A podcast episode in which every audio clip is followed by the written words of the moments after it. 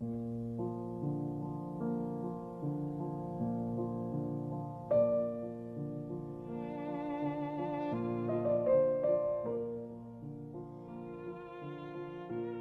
往听贝多芬第九交响乐第三乐章，总想起一个人的冬天，就着桌上的紫菜台，默默咽下一顿饭的情景，孤独又无比宁静。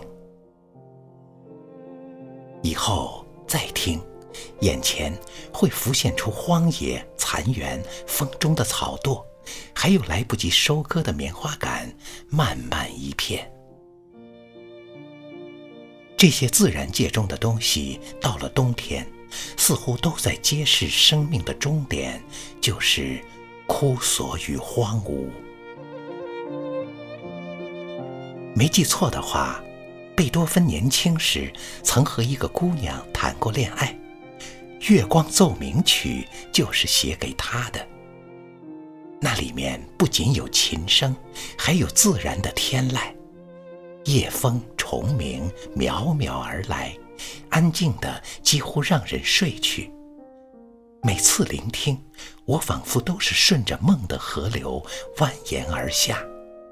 两岸芳草萋萋，河水波光闪闪。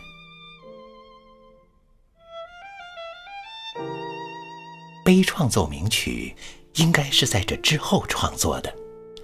爱情离去。姑娘嫁给了公爵，但她还是抱着幻想。那急速回旋的音符，就像一个人在烈日下锄地，一锄比一锄快，一锄比一锄深，心中的苦痛哀鸿遍野，手里的锄头却不肯停歇。寒冷的日子，听 C 小调第五交响曲。清冽澄澈的气息，让身体里每一块骨头都醒了过来。据说，有人对这首命运交响曲感到恐惧。我想，是不是他们的一生过于平顺，害怕命运的敲门声？而那些经过风浪、受过磨难的人，只会从中得到慰藉，汲取力量。有一段时间，贝多芬这几个字在我的词典里几乎就是苦难的代名词。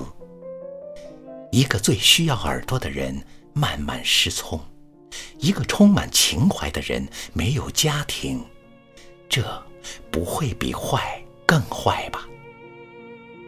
然而，置身人间五十七年，饱尝贫困和孤独。他的音乐却始终洋溢着信心和希望，以鸿篇巨著的气魄带来强烈的艺术感染力。